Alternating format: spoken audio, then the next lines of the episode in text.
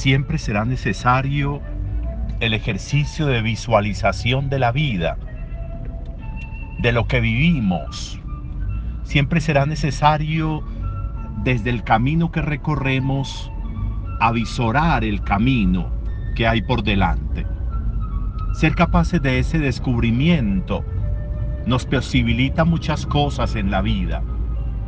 Nos posibilita saber cómo anticiparnos.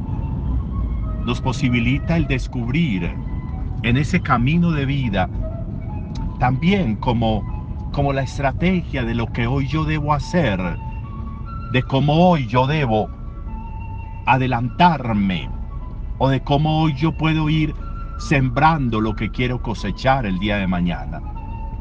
Ese ejercicio es fundamental.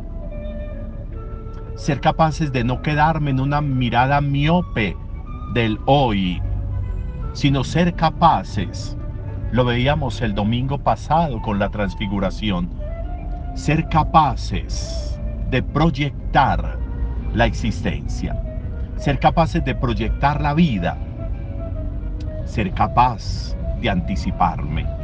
Eso es una estrategia de vida. Cuando hoy celebramos a San Lorenzo, hoy vemos cómo desde la palabra encontramos la manera de entender desde la semilla y desde la cantidad de semilla, entender de alguna manera lo que es real.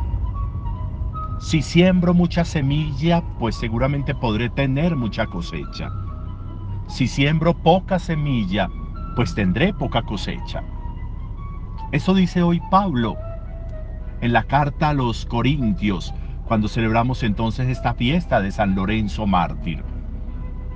Ser capaces de sembrar abundantemente, ser capaces de tener visión de sembrador en la vida, ser capaces de aprovechar toda oportunidad para sembrar y para sembrar con la palabra, con la presencia, para celebrar, para sembrar desde las capacidades que tengo, desde la alegría, desde la cercanía, desde eso que yo sé hacer.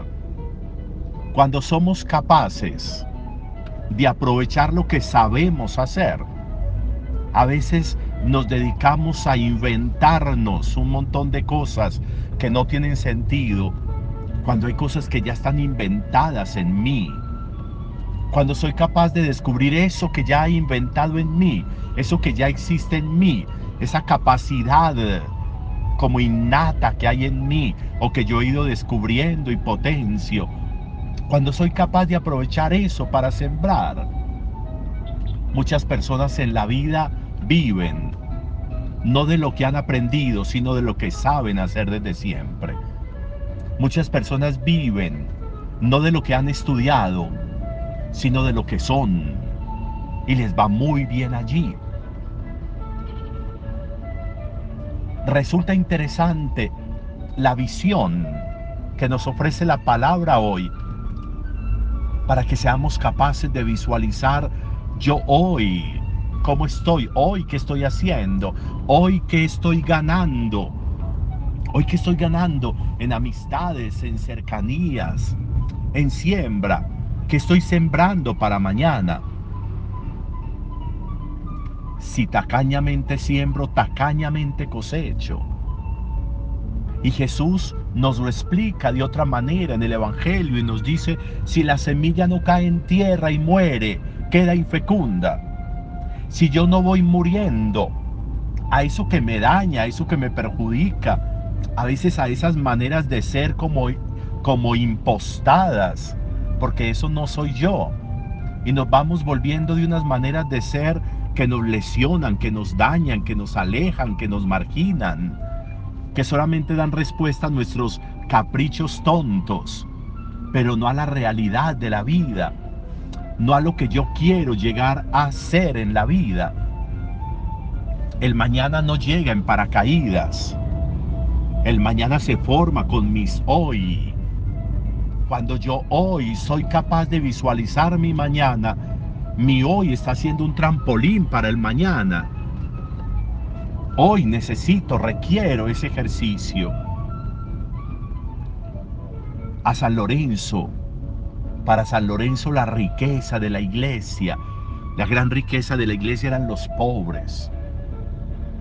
Y por eso el servicio al pobre se convierte en la manera como de enriquecernos ante Dios.